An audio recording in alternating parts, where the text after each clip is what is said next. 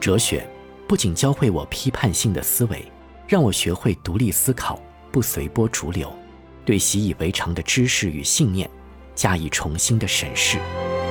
哲学更给予我一个精神的栖息地，让我在失意落魄之时获得心灵的慰藉，从而拥有应对生活困境的勇气。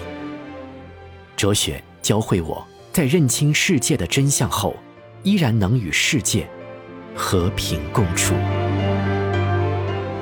学习哲学，我才愈发觉得自己如此渺小，我才愈发体会到了和生命交融在一起的无我之境的美妙。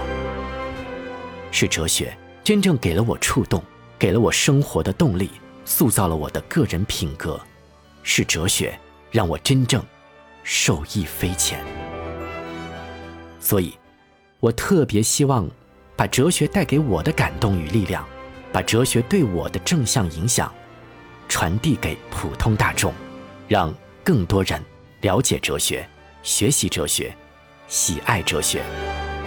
于是就有了《哲学一百问》这档精品课程以及图书的呈现。